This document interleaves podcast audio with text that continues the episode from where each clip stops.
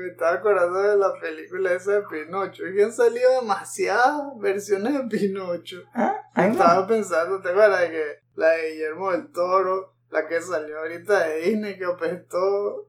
¿Sí apestó? era- además estaba saliendo el juego este Lies of P, o sea que en videojuegos también está Pinocho. Pero te imaginas, es que van a salir mil versiones. Todo el mundo va a hacer su propia versión de Pinocho. Que salga Gepetto todo arrodillado así en la noche te dice dormir con, con la bata y el sombrerito de, de dormir. Like starbright, starlight. I think I may, I think I might. But your face tonight. Give me some breath. Bueno, alguien va a mezclar Pinocho con Limp Eso es lo que falta. Respeto lo motina. Y que trayendo pura cosa en su casa. wow. Down. Y efecto. La gatica toda sorprendida. y yo, ¡Ah!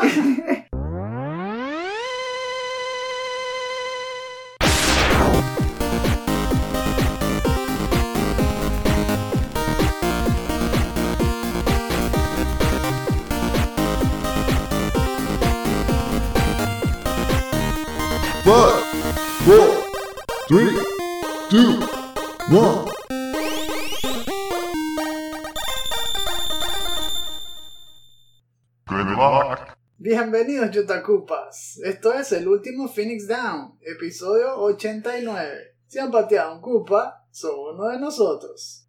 Yo soy su anfitrión, Esteban Mateus, y a mi lado tengo, como siempre, a mi hermano, Eleazar, el programador running, Mateus. ¿Cómo está todo, Eleazar? Eh, eh, bastante bien. Esta semana ha sido así, eh, ha sido fuerte y yo creo que estamos así como en una de esas etapas de crunch. Pero también es divertido que la gente ya es bastante agradable. Es como un balance, ¿no? Uno por un lado dice, llego el fin de semana al fin a descansar, por otro lado, "Ay, ya no, no voy a estar hablando con esas personas, coche. Pero sí, una de las razones por las que me encanta el fin de semana es porque realmente puedo descansar más. Ay, yo le he dicho también en el DLC que básicamente duermo más y veo más anime, así que ahí está. what's not to like? Ah, las arepas dulces en el desayuno. Las arepas, ¿verdad? También. No pueden faltar. Pero lo único fastidioso de este fin de semana es la crisis de las hormiguitas. Bestia. Qué fastidio con esa plaga. Uno a veces amanece y de repente la, la cena o algo llena de hormigas. Cualquier cosa que uno deje medio abierta ya como que la huelen. Y después se vuelve todo un proceso, tener que sacar los envases, lavarlos. Y todo ese montón de remedios caseros que uno encuentra probándolos también. Yo, bestia, hemos probado de todo y todavía no nos hemos deshecho de ella. Es y sí, que también justamente nos impiden a, a comenzar a grabar temprano. Hayamos hecho todo a tiempo y de repente, poco antes de desayunar, ahí te das cuenta de, de- de- del caos. Que, ah, Ahí es donde dan ganas de ser Thanos y evaporarla con un chasquido. que se erradique la mitad de las hormigas del planeta. ah, pero, ah, ¿dónde está? ¿Cuál era la piedra que tengo? Ah, la roja, no. Aquí y se, se vuelve en polvo cósmico. Hasta nunca. Así nos ahorramos en vinagre, en bicarbonato. Esperamos que el cambio de temperatura ya cambie la cosa también con las hormigas y se terminen de ir. Ya, ya. Ah, sí, verdad que ayer escuché que fue el primer día de otoño, así que buena señal. Check and check.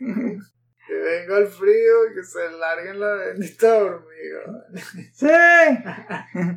Bueno, esperamos que ustedes en casa no estén con esta peste, estén tranquilos, estén ansiosos de escuchar las noticias de los últimos 15 días y vamos a charlar un buen rato como siempre. Este es nuestro show quincenal, el último Finish Down, que tiene su estreno gratuito en la mayoría de nuestros portales alternos, como podcast.com, Stitcher, Anchor, Breaker, Google Podcast, Pocket Cast, Radio Public, Spotify, Apple Podcast y iBooks. Por cierto, si no he mencionado algún portal que ustedes usen bastante y que no esté ahí nuestro show, pues entonces haremos todo lo posible para que esté ahí también. Sin embargo, los que lo escuchan primero son nuestros seguidores de Patreon, que nos apoyan a partir de el tier de One of Us, que es de 2 dólares en adelante. Bueno, dos. Y sí, y nos ayudan entonces a terminar de pagar todos los gastos, ¿no? Que implica hacer este show. Este show, como saben, requiere pues de esfuerzo, de, de pagar suscripciones y todo ese tipo de cosas que sale de nuestro bolsillo, ¿no? Porque nos encanta hacerlo. Pero si nos quieren ayudar, Patreon es la forma principal. Y como premio, escuchan el programa primero. Si no, tienen que esperar una semana alrededor. A veces, sí, a veces menos. Y entonces lo escuchan de forma gratuita. También pueden ayudar la causa visitando nuestras páginas de merch. Que de hecho creamos ya nuestra propia página. Porque antes solamente estábamos en Redbubble, Society 6. Pero ahora sí, está chutacupas.shop que pueden visitar cuando quieran y pueden encontrar pues muchísimos de nuestros diseños ahí. También estamos planeando comenzar a poner allí diseños exclusivos que no van a encontrar ni en Redbubble ni Society 6. Y tiene otros productos, tiene otras ofertas. Nos encantaría que le echen un vistazo, nos dicen qué opinan y qué tipo de productos quieren que traigamos ahí. Porque tenemos mucha más libertad de buscar proveedores y ver qué inventamos ahí para que la tienda sea más atractiva para todos ustedes. Visiten también nuestras redes sociales para encontrar noticias, para encontrar nuestros comentarios, promociones. Y por supuesto, no se olviden del canal de YouTube. Que ahí tenemos un montón de videos y reseñas esperando para ustedes sobre un montón de juegos, juegos AA, AAA, indie, hay todo un poco. Esperamos que lo encuentren entretenido y, y también informativo. Estas últimas dos semanas fueron inesperadamente cargadas. Porque de repente todo el mundo dijo, bueno, ¿qué tal si hacemos el 3 en septiembre? Justo después de que habíamos grabado el último Finish Down, como mil compañías anunciaron un showcase, así que salieron bastantes trailers, tenemos mucho de qué hablar. Este capítulo va a estar muy entretenido. Vamos a hablar un montón de juegos, así que espero que estén cómodos. Súbanle el volumen a esos audífonos y relájense porque es hora de hablar sobre videojuegos.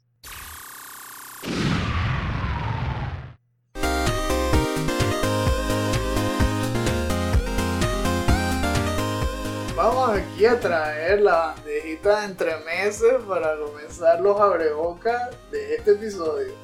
Como se ha hecho ya costumbre en el programa, vamos a comentar al menos dos de las reseñas más importantes de estos últimos 15 días quise traer la de Return to Monkey Island y Shovel Knight Dig, que me encantan sobre todo la estética de ambos juegos realmente. Del primero, esa fue más controversial, habíamos conversado que la gente super fan de la franquicia, muchos se habían molestado porque querían que fuera pixel art. A otros sí les había gustado esta nueva estética que parece casi como una de estas animaciones modernas tipo Nickelodeon o yo creo que más parece, ¿sabes qué? Como una animación tipo flash clásica de YouTube, como cuando empezaron esas animaciones hechas por la gente, no por la compañía, como las hacía este Igor Raptor, o sea, este Aaron de los Game Rooms y cosas así, como ahora son las de How We Should Have Ended, cosas así. Ah. Pero sí me gusta porque es más artística. Eh, esta tiene más dedicación, sobre todo con los escenarios, los fondos, la música. Sí se nota que, no sé si tenían como un límite de tiempo. Parecía que usaran Bone Animation, ¿no? O sea, yo creo que querían ahorrarse dibujo. Tal vez es que el equipo es más pequeño y eso, ahorraron ahí en personal y ahorraron en tiempo, porque sí ahorra tiempo hacerlo con esa estrategia ahí de, de creación. A mí en particular sí me gustó. Igual no era tampoco tan seguidor de Monkey Island como otros. Así que cada uno tiene sus razones, es verdad. Si tú ya tienes tu clásico en mente, similar a lo que también pasó con lo de los Battletoads. Yo quería que fuese pixel art. Que lo hubiesen hecho como los de Dotemu o Tribute Games. Uh, Y cuando los de Microsoft hicieron ese cambio tan grande, no me pareció que era Battletoads. Se veía bien los dibujos y todo, pero no era como el clásico. Y además fue un cambio completo, porque no solamente era ese tipo de animación, ese tipo de art style, sino que además le cambiaban la personalidad a los Toads y tenían un, un humor diferente. Y además se enfocaron más en que fuera puros minijuegos en vez de beat'em up. De eso sí era que no sufre este juego, porque Return to Monkey Island todavía tiene la misma alma del juego, tiene la misma esencia del gameplay. Y de hecho, en las reseñas que vi, dicen que lo han pulido, más bien. Han corregido algunos de esos tropes que arrastran los juegos de este tipo. Por ejemplo, que los puzzles son ilógicos, que a veces te rompes la cabeza pensando qué es lo que tienes que hacer con un ítem y la solución es totalmente alocada y nada más lo ibas a saber si encontrabas una guía, una cosa así. Pero ahora no, que ahora sí encajan las cosas, tiene buen humor. Ahora, aparte de seleccionar las respuestas del personaje, todo está grabado con voiceover. O sea, sí, tiene su encanto y se nota que es un buen juego. De hecho, el Metascore ha sido muy generoso. Está casi en los 90, va por 88 en Metacritic. Específicamente la versión de PC. En la de Switch le pusieron un poco menos. Pero no sé exactamente cuáles defectos han tenido. Debe ser defectos técnicos de, de- del Switch como tal, no sé. También estoy pensando que la, la nostalgia es más fuerte en computadora, yo creo. O sea, me Mm. refiero que cuando yo estaba viendo el video del gameplay veía que el cursor iba a cada opción, me hizo recordar a jugar videojuegos de ese estilo de niño. Era como una experiencia más agradable, no sé. Así empezó, ¿verdad? Que sí. Por eso digo que depende de la perspectiva también del que hizo el review. Las, las reseñas siempre han sido subjetivas, vamos a decir la verdad. Sí. Así que cada quien debería darle un chance, probarlo al menos, a ver si le gusta y formarse su propia opinión. El otro que ha ido bien en las reseñas es Shovel Knight Dig. Este está hecho en una alianza entre los de Judge Club Games y otra compañía ahí. No es tan famosa, ¿verdad? Era Nerdotic, una cosa así. eh. El, sí me gusta es el estilo, ¿no? De pixel art. Muchos dicen que incluso se ve mejor que el Shovel Knight original. Porque el Shovel Knight original se hizo con unos parámetros muy específicos para que se viera como un juego de Super Nintendo. Y eso lo hacían incluso limitando la paleta de colores y todo. Querían que se viera como si hubiese salido en los 90.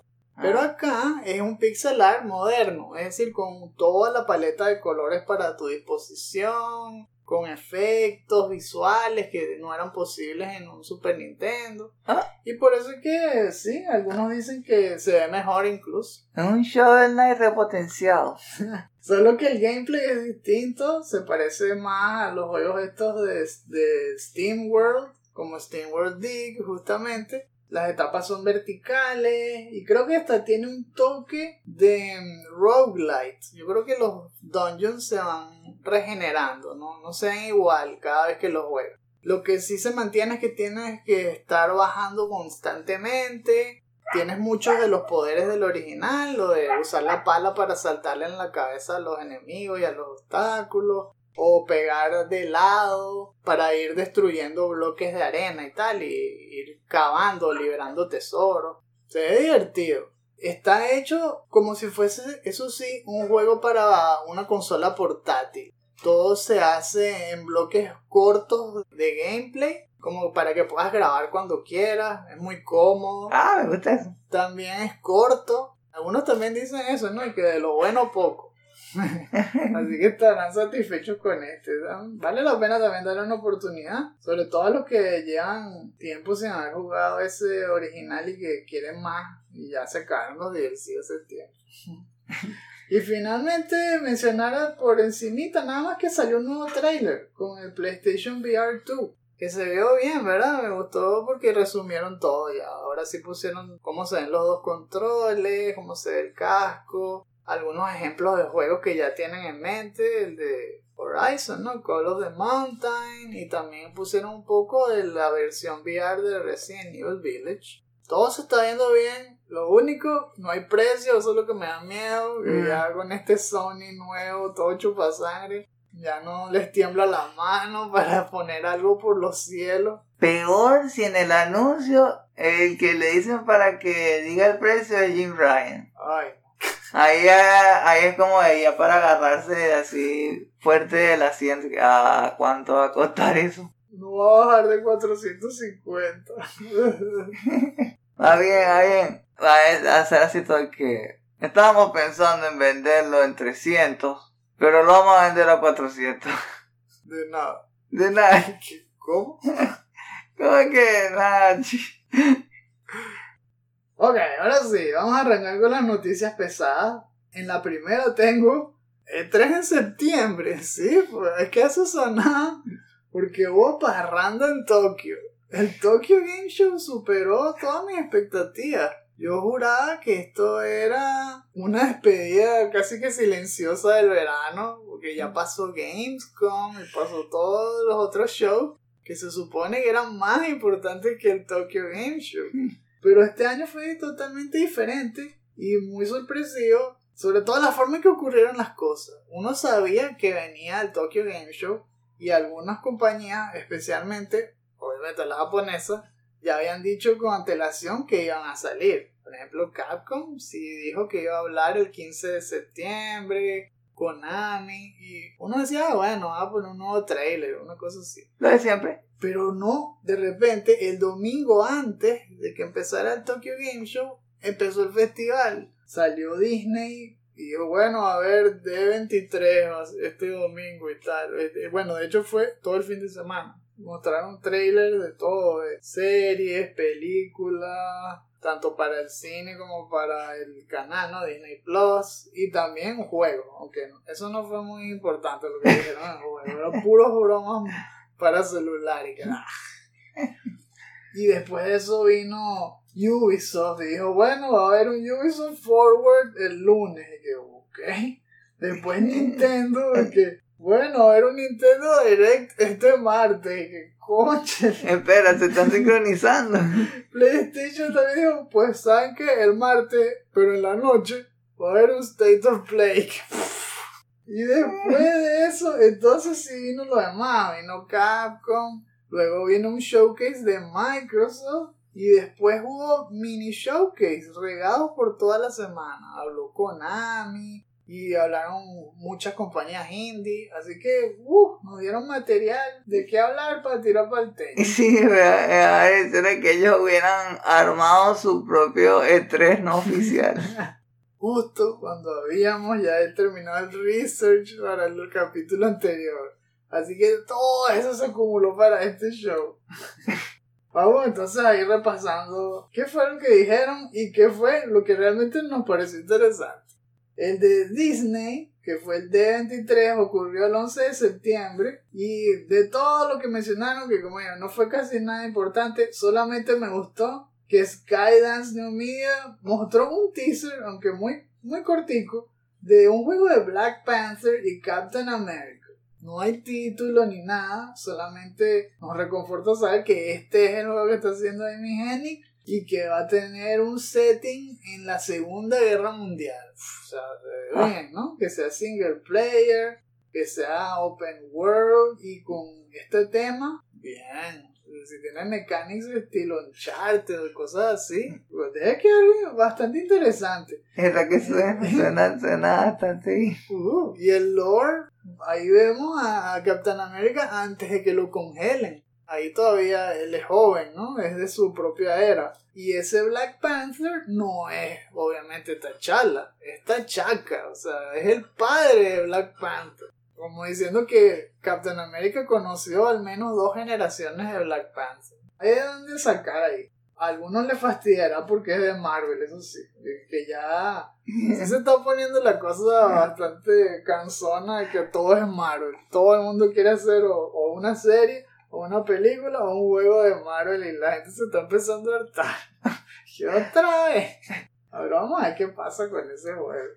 Luego en el Ubisoft Forward, que fue el 12 de septiembre, fue casi que el festival de Assassin's Creed, porque celebraron los 15 años de la franquicia revelando una tonelada de juegos. ¿A qué no? Se suponía que ellos habían cambiado la estrategia porque la gente se había cansado de Assassin's Creed y por eso se tomaron un año de descanso, no lo sacaban año a año. Y ahora, ¿cuál es la solución? Vamos a volver a las andadas y vamos a sacar aún más Creed que nunca. Hostia. ¿Qué pasa? Y no sé por qué tanto, no sé por qué anunciarlo con tanta antelación. Tenían nada más que revelar este que pusieron, que era el, el Assassin's Creed Mirage. Supuestamente va a ser uno que se inspira en Assassin's Creed 1 y que va a tener mechanics más simplificadas, va a basarse más en stealth y en explorar los mapas y todo eso. De hecho va a costar menos que los Assassin's Creed normales, va a costar 50 dólares Ah. porque es más corto. Y hablando de eso, eso fue un, un golpe ahí, parte de un combo, porque dijeron por un lado esto, pero por otro, que de ahora en adelante los juegos de Ubisoft van a costar 70 dólares. O sea, igualito que como hizo Sony y como hizo 2K. Así que este es el último juego que va a salir a buen precio. A menos de que otros sean parecidos a este. ¿A qué me refiero? A que ahora los Assassin's Creed van a ser tan grandes que van a salir varios tipos de juegos. Imagínense, aquí mencionaron el Mirage, que ya dijimos, ¿no? Que es, en el, es como el 1. Después anunciaron nada más nombres código, porque no tienen título todavía. Hay uno que se llama Codename Hexa, que se supone que también va a ser una versión más corta del juego, que no va a ser un open world todo con elementos RPG como Valhalla y eso, sino más basado en otros tipos de, de estilos, ¿no? Más stealth, más pequeño. En los juicios de las brujas en el año 1600.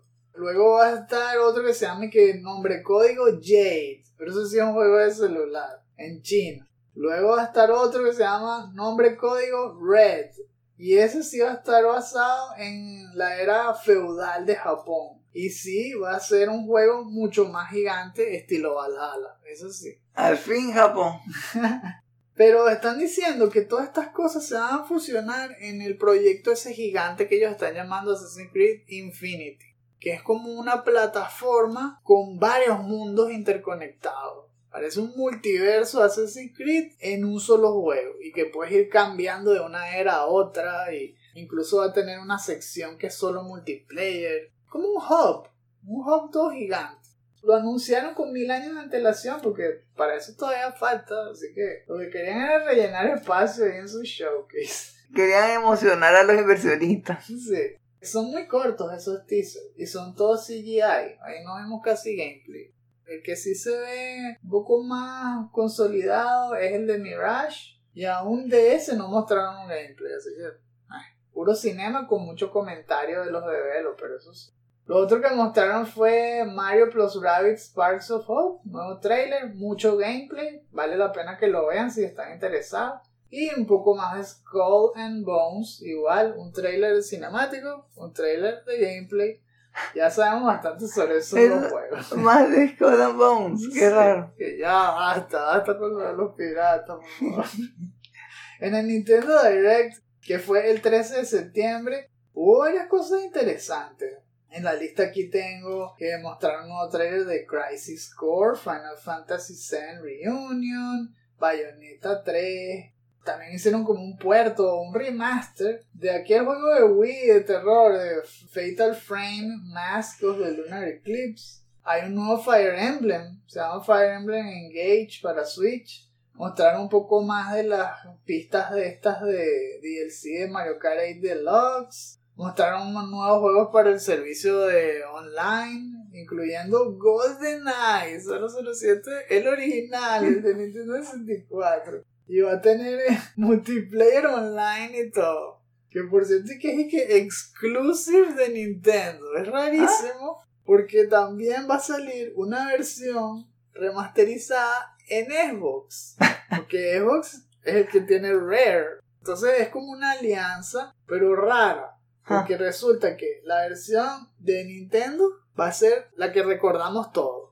Tal vez le mejora un poco el frame rate, pero los gráficos son los mismos. Y tiene un multiplayer online. En cambio la de Microsoft va a tener gráficos mejorados, es como un remaster, pero no tiene online. Ah, ¿Y ¿Cómo es? Microsoft. Sí, ¿verdad? Qué raro. Es como si Nintendo que, ok, pueden usarlo, pero no le pongan multiplayer, eso es solo para el Switch. Y le dieron que sí.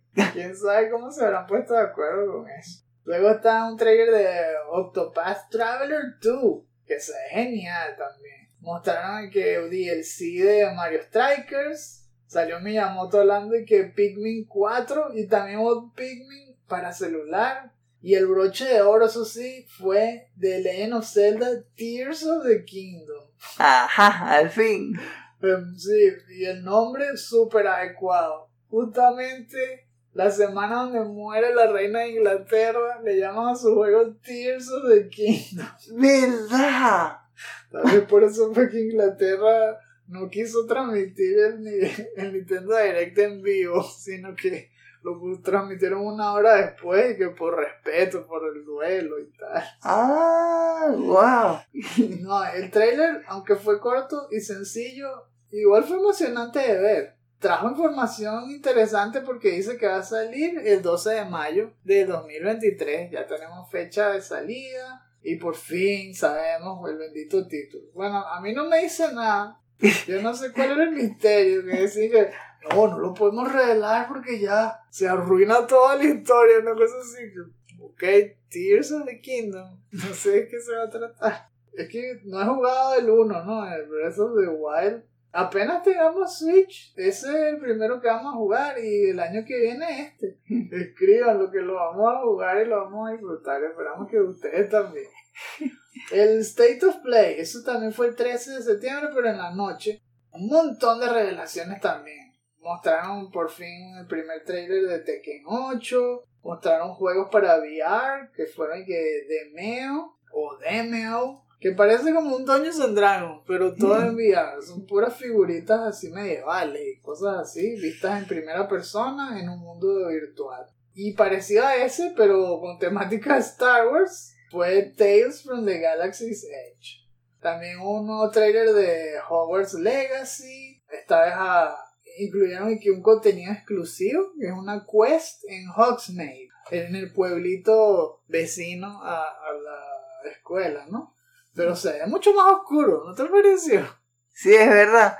Mientras avanzaba este decir que, espera, pero uno es malo.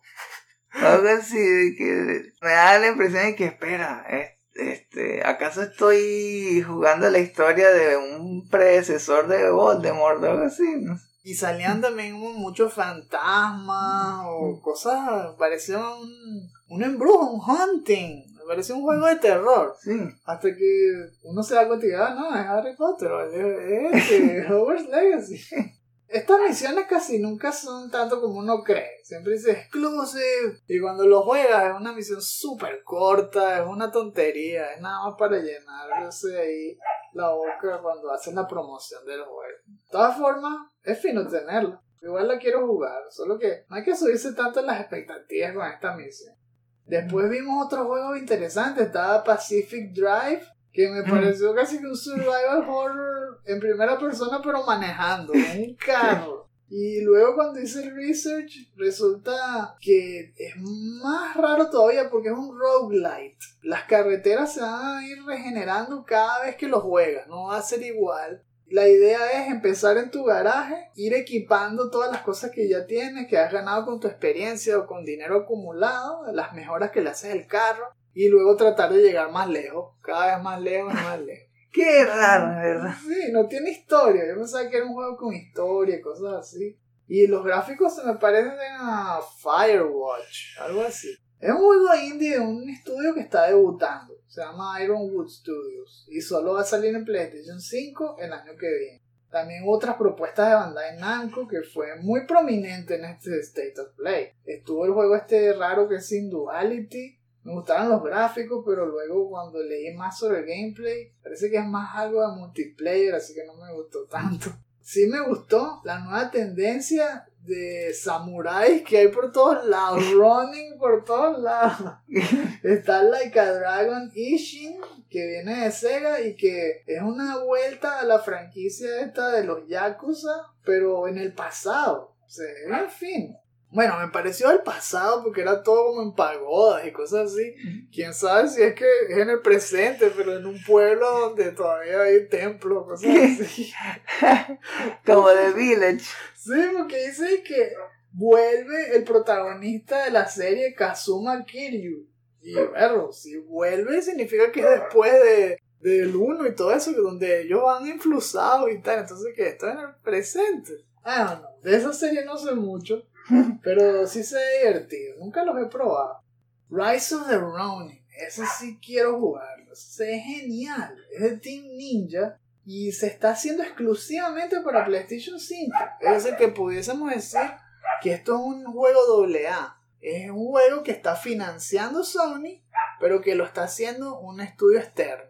De eso hubo dos. Rise of the Ronin me gustó porque tiene ese combate que mezcla espadas con pistolas, rifles y todo, pero en un mundo de samuráis. Y tiene elementos open world como Batman Arkham. Puedes ir corriendo por los techos, te, incluso hay una escena te acuerdas que sale y se abre unas alas y vas planeando por encima de la ciudad y todo. Ah, es verdad, sí. Está fino. Es en Japón eh, en el año 1863. Pero falta un montón para este juego porque va a salir en el 2024. 24. Proyectado. O sea que tal vez no salga en ese año.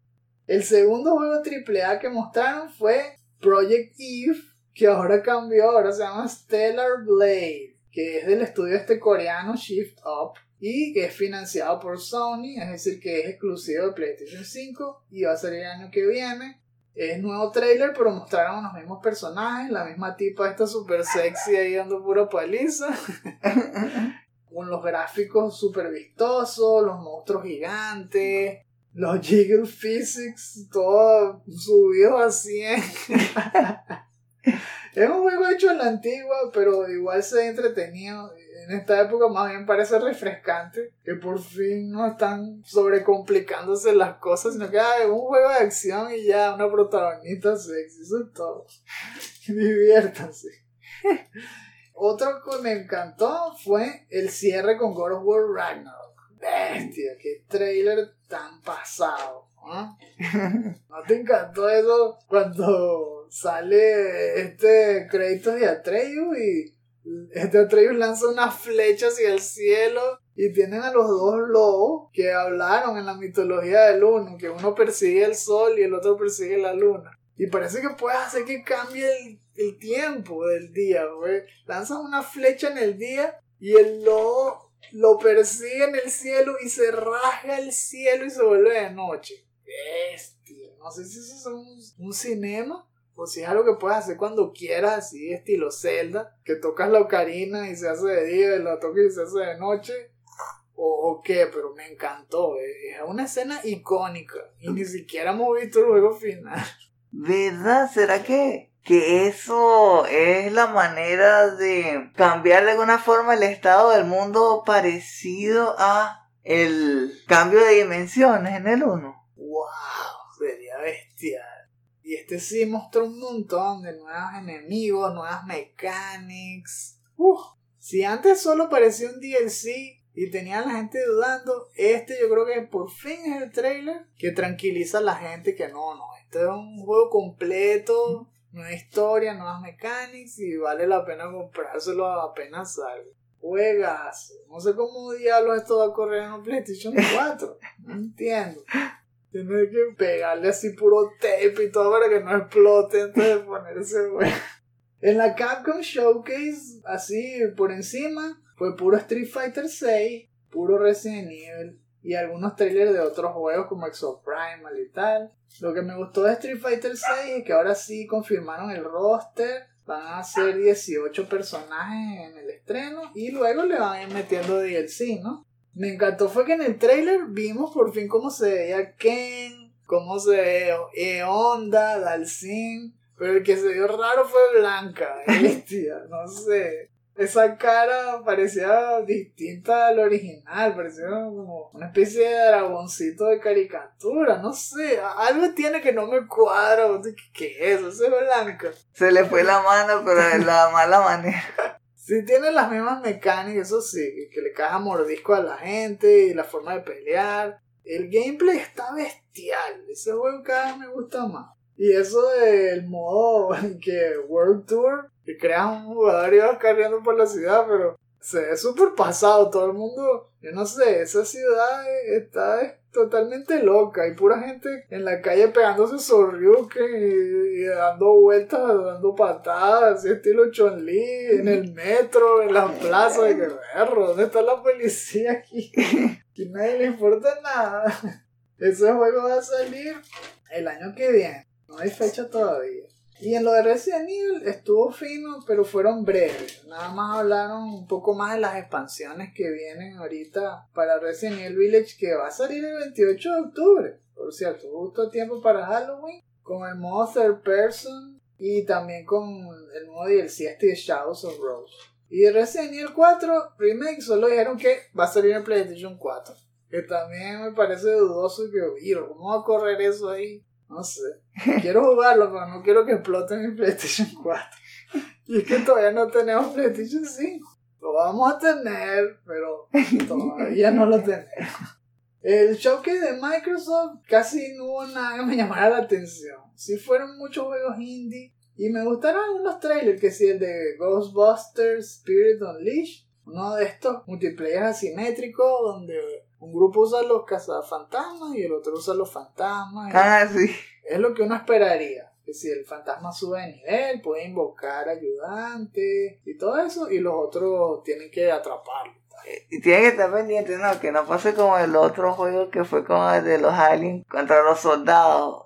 Por alguna razón, aunque uno podía usar los aliens, no era tan divertido. Ah, ok. Sí, es verdad, que no se vuelva tan repetitivo, que, que vale la pena, ahora que todos quieran probar los dos bandos y que sea tan entretenido cazar a los fantasmas como ser el fantasma. Lo está haciendo Ilphonic. Oh, no. Luego están los juegos estos. Y que Moonscars y Song of Iron, que son juegos indie más pequeñitos, pero que tienen su encanto. Moonscar parece otro de estos estilo Dark Souls hecho en 2D, full pixel art, muy vistoso las animaciones.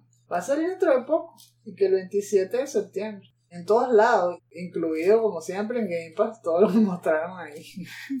Song of Iron 2 es también todo 2D, de combate, pero estilo vikingo. Y algo fumado ahí, porque salen unos bichos con metralletas también, que ya What? ese va a salir en el 2023. Y para redondear, hubo revelaciones también en otro showcase pequeño. Hubo de Konami, pusieron que la Suico en 1 and 2 HD Remaster. Ah. Me encanta, ¿verdad? Los graficazos que tiene. Me gustó, que no sabía eh, que me, me gustó eso, el, el log de conversación, me gustó, eh, porque están pensando en esas personas que, que tardan mucho tiempo entre una sesión y otra, entonces tener ahí un registro de lo que fue lo último que se dijo es súper útil. ¿Verdad? Sobre todo cuando uno lo deja de jugar por meses. A veces uno deja el RPG porque no tienes tiempo, porque lo jugaste en vacaciones. Y cuando lo vas a jugar en las otras vacaciones, no tienes ni idea de por dónde seguir. Y tienes que empezar a devolverte a los pueblos anteriores, a hablar otra vez con la gente, perder un montón de tiempo hasta que le vuelves a agarrar el hilo. Sí, eso es súper importante en un RPG. Y los gráficos, que en aqu- en aquel entonces eran más revolucionarios, hoy en día ya con esto, con Octopath Traveler 2 y Triangle Strategy, esa mezcla de pixelar con fondos 3D y tal, ya le han ganado, ¿no? Pero igual Suicoden se ve bien fino con ese estilo también de, de personajes en pixelar con unos fondos que se ven más 3D. Luego está un trailer nuevo del juego este loco Palworld, que es como Pokémon con metralleta. Eh, vimos otros trailers de Forspoken, de Sonic Frontiers. Forspoken se vio mejor que antes. Tal vez fue porque las voces eran en japonés, entonces no había nada que burlarse, a menos de que fuera ridículo en japonés también. Y Sonic me pareció que se vio peor que antes. Ay, ¿verdad? No sé, no sé.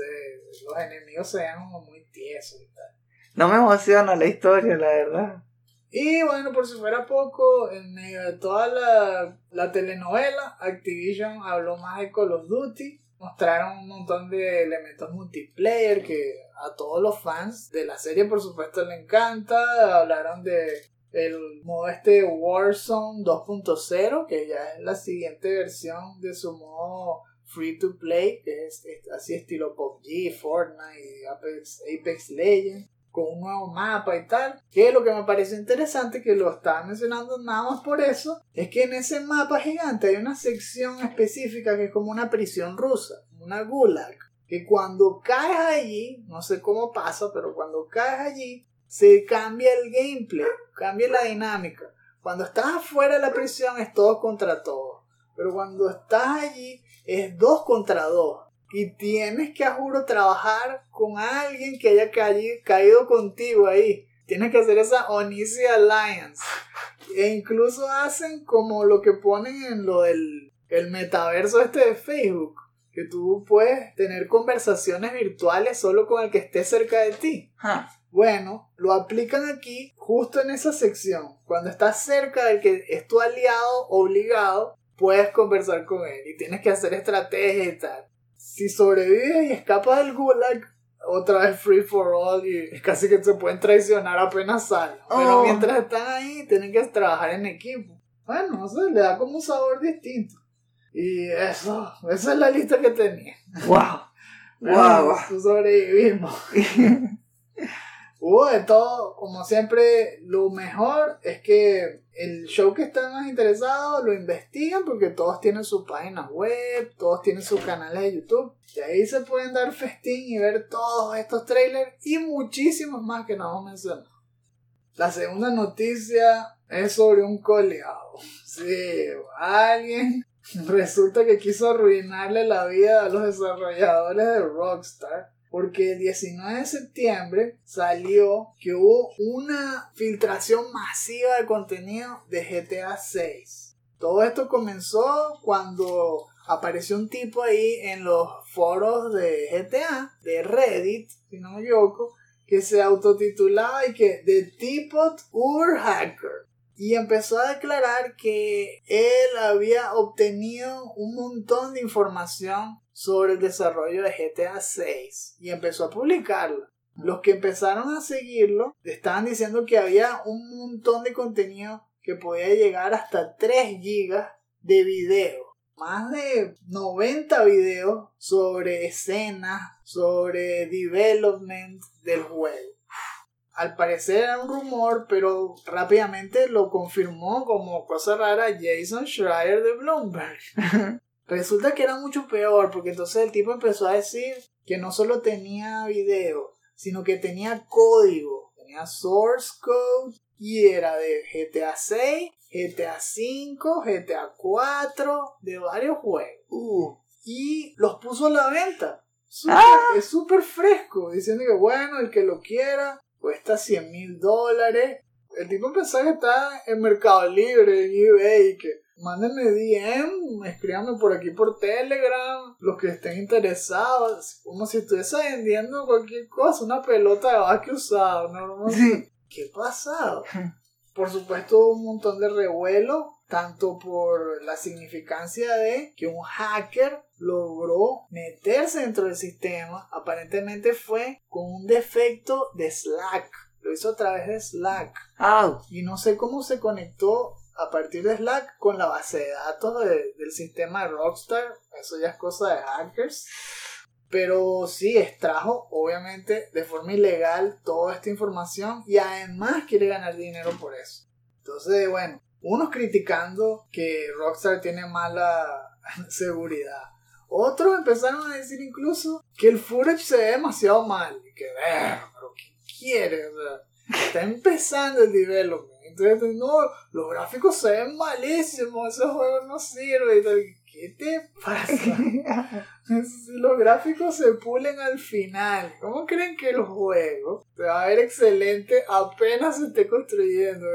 Obviamente se va a ver sin textura, se va a ver súper simple.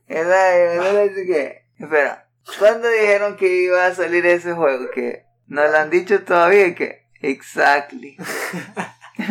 Y entonces con el transcurso de los días, lo que sucedió fue que este mismo hacker se conectaba con un grupo más grande de hackers. Aparentemente el grupo se llama Lapsus. Y han estado atacando un montón de compañías. No solamente Rockstar, sino Uber. Y luego Uber empezó a hablar a la prensa y dijo que está trabajando con el FBI porque no solamente los atacaron a ellos dos, sino que en el 2022 han atacado a Microsoft, Cisco, Samsung, Nvidia, Okta y un montón de compañías más. Acuerdo. Entonces, si esto fuese GTA, en serio, no, ya no tiene 5 estrellas, ya tiene como 30 así titilando y el televisor echando fuego. Bueno, los están persiguiendo con todo. Ayer mismo, 23 de septiembre, ya dicen que saben quién es el hacker. Y son puros chamitos. Parece que son jóvenes de 16, 17 años que hackean esta compañía y les piden pues ransoms para que no revelen la información. Puro ransomware. Espera. Son puros L. Sí. Y viven en Inglaterra. Según parece, la policía de Londres ya confirmó que arrestó a un joven de 17 años que se sospecha que es el, el hacker, ¿no? El perpetrador. Vamos a ver si realmente es o no. ¿Qué te parece toda esta locura? Ya sea la crítica temprana de los gráficos del juego o el hecho de que se revelara esta información. ¿Qué tanto daño cree que le puede hacer esto a Rockstar? Yo creo que como están comenzando, tal vez no les afecte tanto. Si ponen un buen sistema de seguridad para lo que viene, no hay forma de que se den cuenta de, de las sorpresas que realmente tenían pensado poner. Entonces por ese lado estaría bien, ¿no? Hubiera sido terrible si por ejemplo hubieran dicho que salía que si a finales de noviembre y de repente ya tiene todo el código y todo lo demás. ¿no? Lo de la el código anterior, oh, sí, entonces está malo que, bueno, si alguna vez querían hacer un remake, ya no va a tener tanto impacto. Si las personas tienen el código fuente y lo pueden jugar desde hace tiempo, o sea, mientras sea más reciente en la mente de las personas, va a tener menos impacto cuando lo saquen. Entonces, Mm. por ahí ya no podrían hacer eso. Sí me parece que, que es terrible, que de hecho lo estuve leyendo lo que, lo que tú investigaste, que, que, que eso se ve mal para los que trabajan ahí. Como que les bajan reputación, algo así. Como es decir ahora que trabajaron para Rockstar, no suena tan bien, porque, ah, esa no es la compañía que se dejaron robar un montón de información. Uh, sí. wow. Lo que yo me pregunto es quién va a pagar en serio 100 mil dólares por ese código. Si no hay mucho que uno pueda hacer con eso. Y de hecho alguien también salió en las noticias. Alguien pagó los 100 mil y se lo vacilaron. Porque no era el hacker. Otro hacker se hizo pasar por ese hacker. Le agarró los 100 mil dólares y no le dio nada. ¡Wow! ¿Quién paga eso? Porque no, no hay mucho. Si tú agarras ese código, ¿qué vas a hacer con él? Es un código caliente. O sea, apenas tú publiques un juego con eso, ya lo identifican y te demandan por todo lo que tengas y lo que vayan a tener tus hijos y tus nietos. Se acabó tu clan. No vas a tener nada. No vas a tener nada de ganancia. Tal vez el que más le interese tener ese código es por motivos académicos, es por examinarlo y, y enseñarlo en una clase o algo así, porque si tú crees que puedes agarrar eso y publicar un juego, estás loco. No puedes. Te acribillan los abogados. ¿Verdad? Que alguien, por ejemplo, que le serviría muy útil, aunque no puede porque no es oficial. Ah, el canal de YouTube que nosotros veíamos, ese... eh, How did they do that? Oh, verdad. Él parecía que abría los proyectos en Unity y, y podía ver todo el ambiente, más allá de lo que podía verse en la cámara. Iba detallando cada cosa que ellos implementaron para que esa parte de la etapa funcionara, ¿no? Para esa, es como tú dices, para enseñar sería genial. Pero no oficial, no lo puede hacer sin que todo el mundo le caiga encima. Y además, es como una receta para gente grande. ¿A qué me refiero? Tienes el source code, pero para tú hacer el juego, no te puedes sentar tú en tu casa y ya. Eso lo hace una compañía AAA. O O sea, necesitas todos esos cientos de programadores, los cientos de artistas haciéndole las texturas y tal para usarlas en el source code. Aunque quisieras, no pudieras hacer ningún juego con eso. Tardaría, qué sé yo, en vez de 6 años, que es lo que tarda Rockstar, como 20 años haciendo un solo juego. Es absurdo. Y ya a la gente no le va a importar mucho que...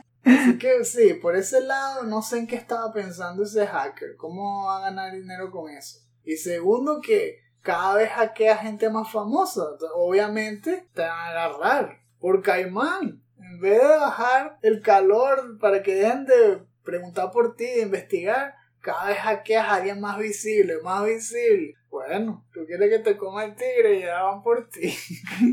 Yo espero que no sea tan dañino para Rockstar. Obviamente los va a distraer. Porque ahora están todos en los titulares, todo el mundo preguntándole sobre eso. Pero el daño en sí es, muy poco, ¿verdad? Es muy temprano, como tú dices. Tampoco involucró mucho de su historia, como sí le pasó a The Last of Us Part 2. Por eso ese leak fue devastador porque reveló un montón de cosas, en parte verdaderas, en parte especulativas, y le dañó totalmente la imagen frente a, al público, ¿no? A los que querían jugarlo. Aquí no pasó eso. Están a tiempo para recuperarse. Tal vez justo por eso Rockstar reveló el mensaje este en su Twitter diciendo que no va a haber ningún cambio en las fechas de, de producción, que todo va a seguir como estaba planeado.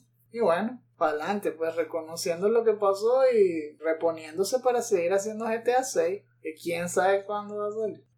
Bueno, no hay menciones honoríficas. O sea, ¿qué quieren? Hablamos como de 30 juegos más.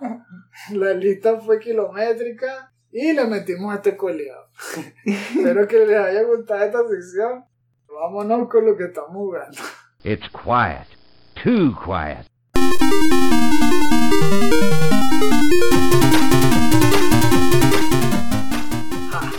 Aquí ya en lo que estamos jugando tengo la libretica siempre ya salgo Diablo 2 Resurrected, pero antes de eso, yo voy a hablarles ahora sobre Miles Morales, Spider-Man.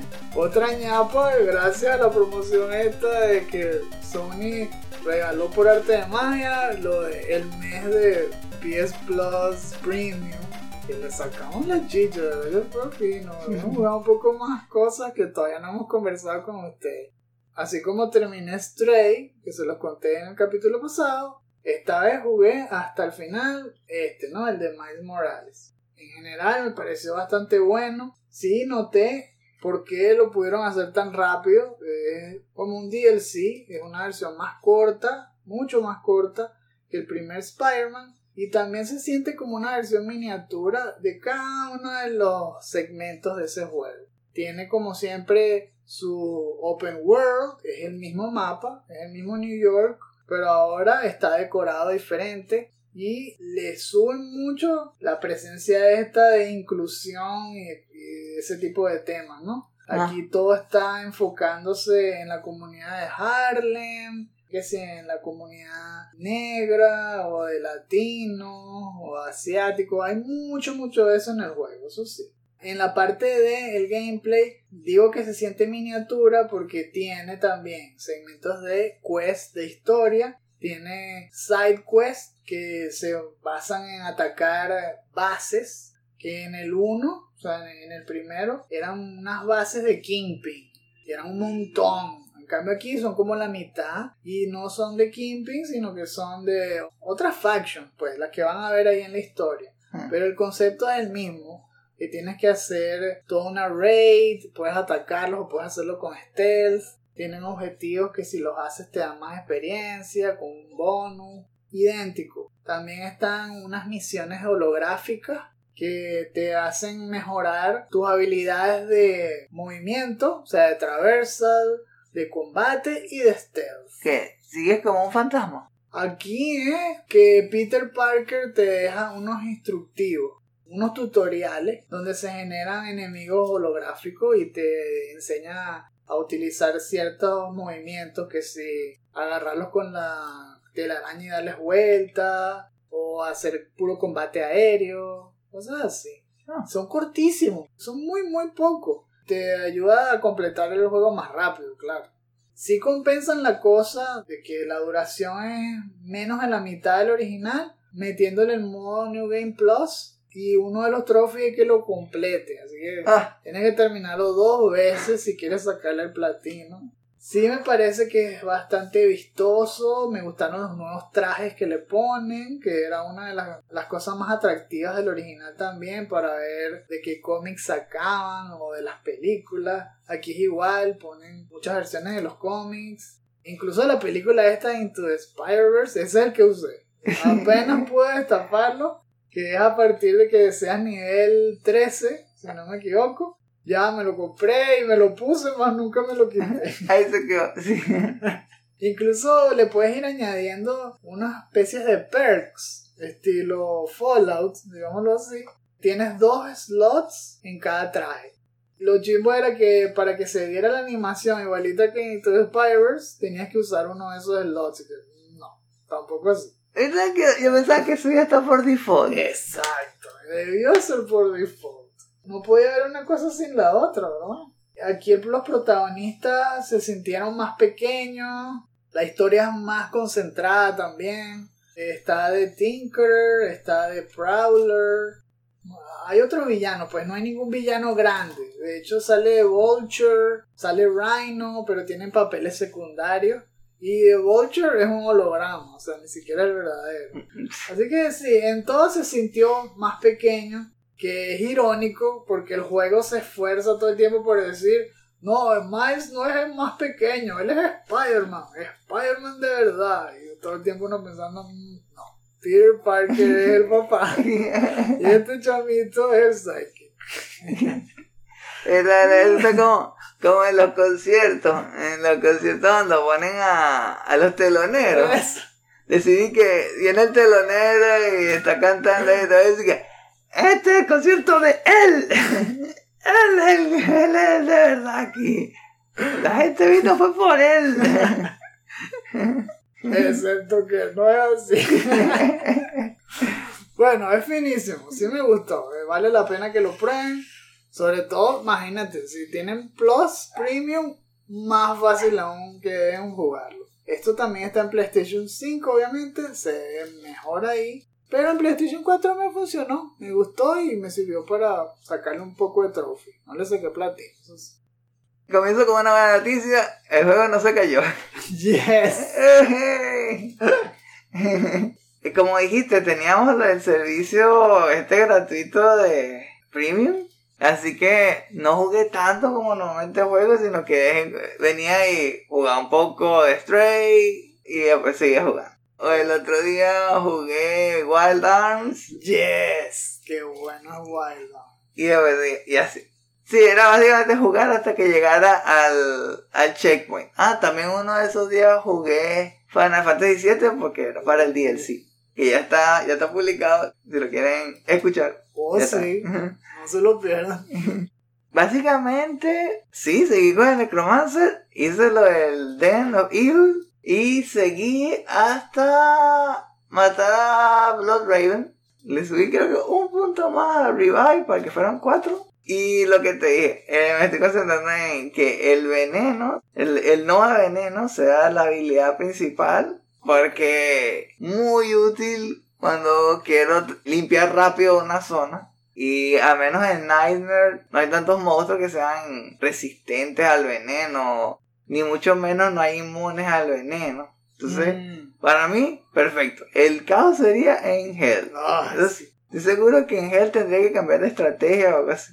Pero sí me ha servido. Y lo otro que me ha dado unas ganas de ir y seguir por el árbol de las curses y subirle punto a Attract. Porque Attract yo sé que es súper útil para vencer rápido a grupos de monstruos donde haya un chamán o un líder que los está invocando, que, que es el que los fortalece, el que uno tiene que matar primero. Pero como, como tu ejército está concentrado, todos, cada uno por su lado, las peleas tardan mucho más en terminarse. Entonces, si uno tiene un poder, una habilidad como Attract, tú vienes y mira, no, no, maten a este primero. Es más rápido. todo el mundo se concentra hasta matarlo y después dicen, ok, ajá, hagan lo que quieran, sigan, sigan. Como ñoño. Sí. ¡Mátelo a él! ¡Mátelo a él! Ah, sí. Y eso también hubiera sido muy útil contra Blood Raven, que por cierto tardó un montón. Ver. Tardó un montón porque estuvo todo el tiempo escapando. Y al final se quedó ahí en una esquinita en el cementerio. Ya no podía invocar zombies por alguna razón. Dije, "Ja, ja, ja". Pero el veneno no le valía tanto. Y solamente era ella contra el golem. Todos los rivales, como se les acabó su tiempo, murieron. Yo no tengo esqueletos, ni, y, y el mago no llegaba. El único era el ayudante, pero los poderes no llegaban tampoco. Y le tratando de lanzar electricidad y no le llegaba. En fin, tardó un montón. Y al final dije que, ¿sabes qué? Yo tengo aquí la habilidad del cuchillo de veneno, voy hacia ella. Y, y- y sin importar que me estuviera pegando así bastante, lo que hice fue eh, usar la habilidad del puñal ahí. Uh. Hasta que al fin exploré lo del mausoleum, porque eso era para tener más experiencia y, y tener alguna item así especial. No salió así ni un rare ni nada. Ay, qué raro. Pero bueno, ahí fue, ahí, ahí es donde estoy. Wow. Te arrasaste estilo choque. sí.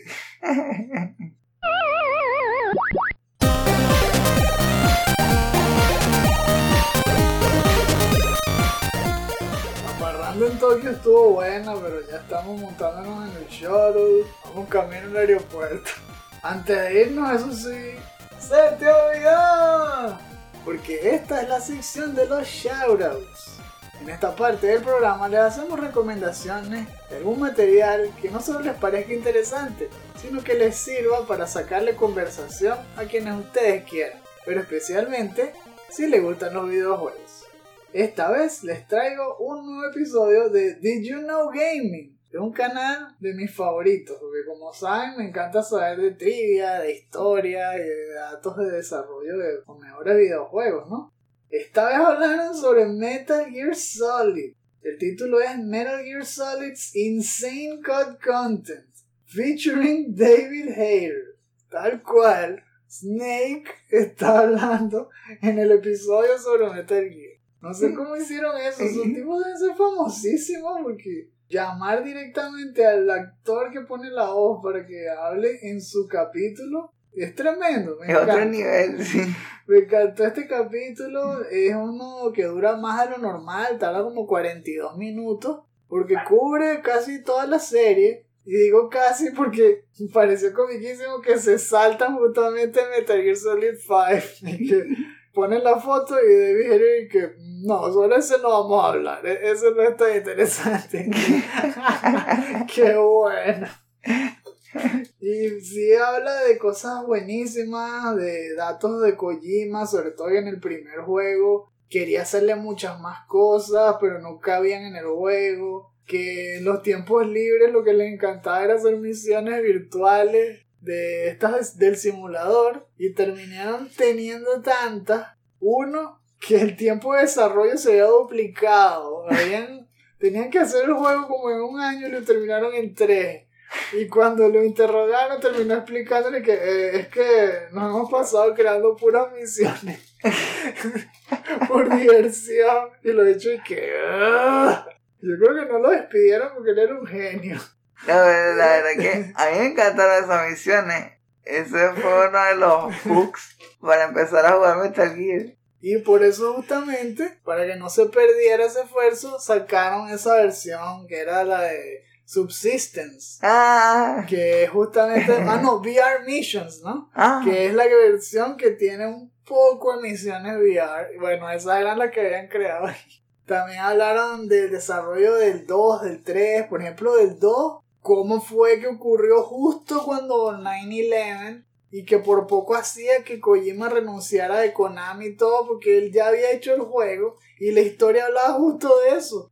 Fue casi profético. Sí. Él puso que después de una inspección de armas en Irak, una cosa así, por retaliación, los terroristas explotaban la zona de, los, de la venta de acciones y tal, cerca del World Trade Center. Y justo explotaron la torre gemela. Entonces digo, bueno, no podemos hacer este juego y tal. pensó que iba a tener que renunciar, pero lo convencieron los mismos compañeros de desarrollo y los de Konami que el juego tenía que salir y tal. Y de todo este tiempo estaba con la boca abierta. ¿Verdad? Es que ese juego realmente es interesantísimo. La historia refleja lo que pasó, lo que iba a suceder y que está sucediendo hoy en día. Todo lo de las fake news en las redes sociales y la forma en cómo evolucionó el terrorismo, todo eso sale de ese juego.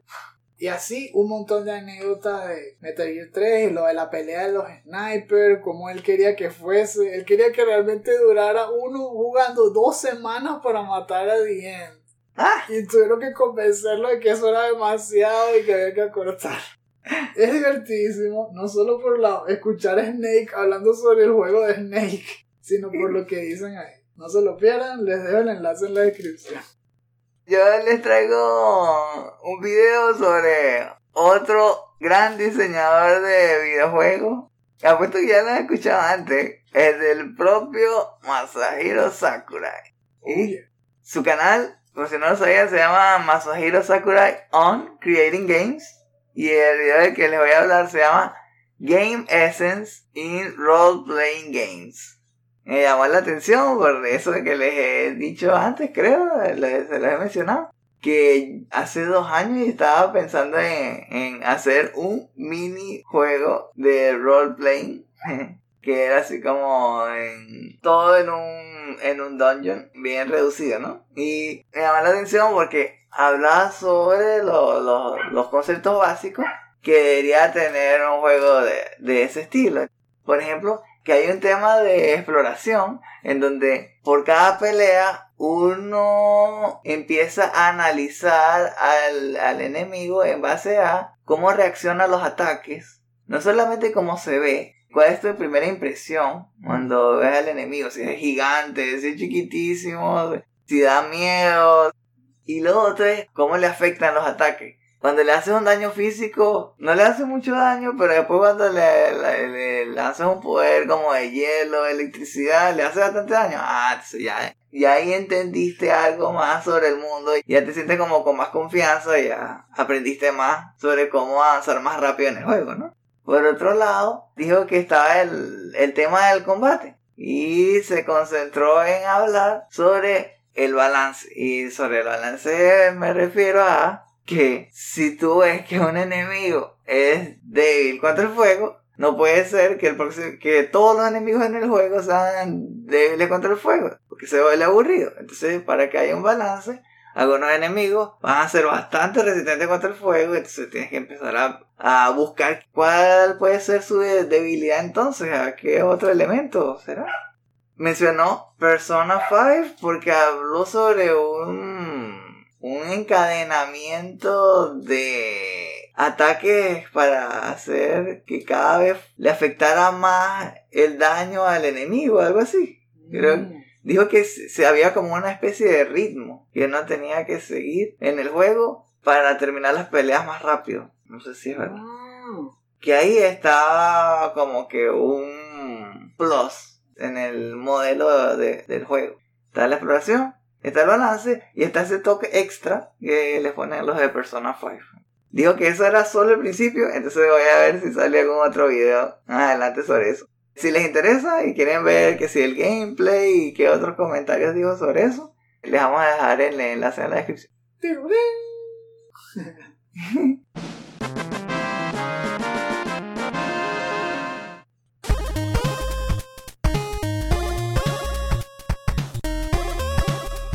Tirurén. Chutacupas, ya se nos acaba el tiempo. Recuerden que este podcast es un estreno exclusivo para nuestros Patreons de 2 dólares en adelante. Para escuchar cada episodio en el momento de su estreno, considera convertirte en uno de nuestros Patreons. Esperamos que hayan disfrutado de este episodio y gracias por acompañarnos. Para encontrar más artículos, reseñas, videos y podcasts como este, échenle un vistazo a nuestra página chutacupas.com. Eso es chuta, K, O, O, P, A, S.com. chutacupas.com. En nuestras cuentas de Twitter, Instagram y Facebook, los esperan noticias sobre juegos desde indie a AAA, promociones de nuestros diseños para franelas y segmentos de nuestros programas. Este es el momento donde les decimos que dejen sus comentarios en la sección inferior. Nos gustaría saber ya empezaron a, revisar cuánto tienen en el banco, saber, saber eh, si pueden comprar el The Return of Monkey Island o, o Shovel Knight Dick.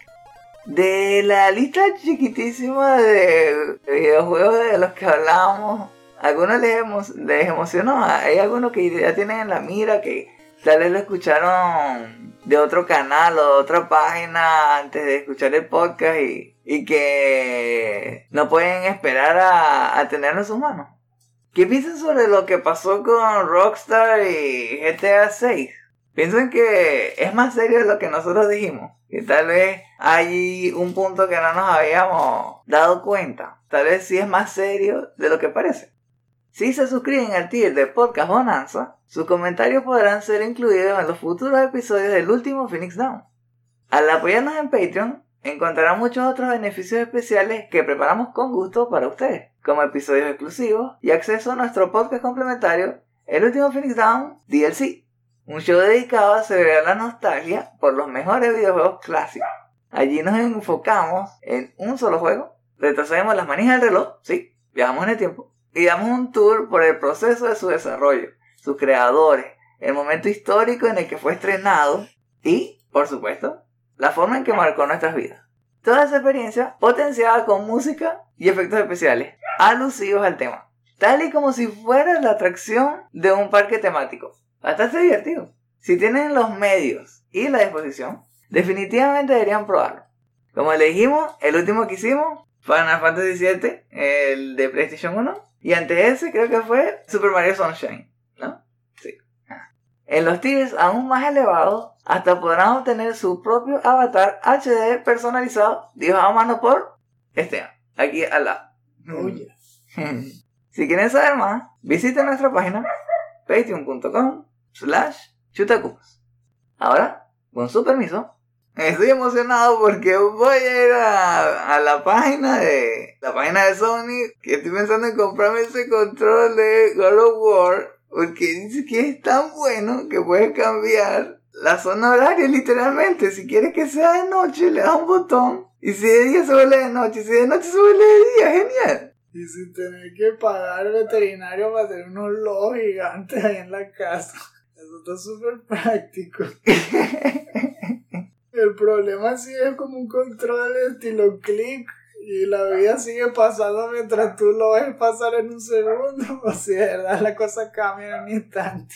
Ay, verdad, verdad. Yo creo que tenía una lista grande de efectos secundarios, no los he leído todavía. Eso no es raro con Sony, hay que leer la letra chiquita.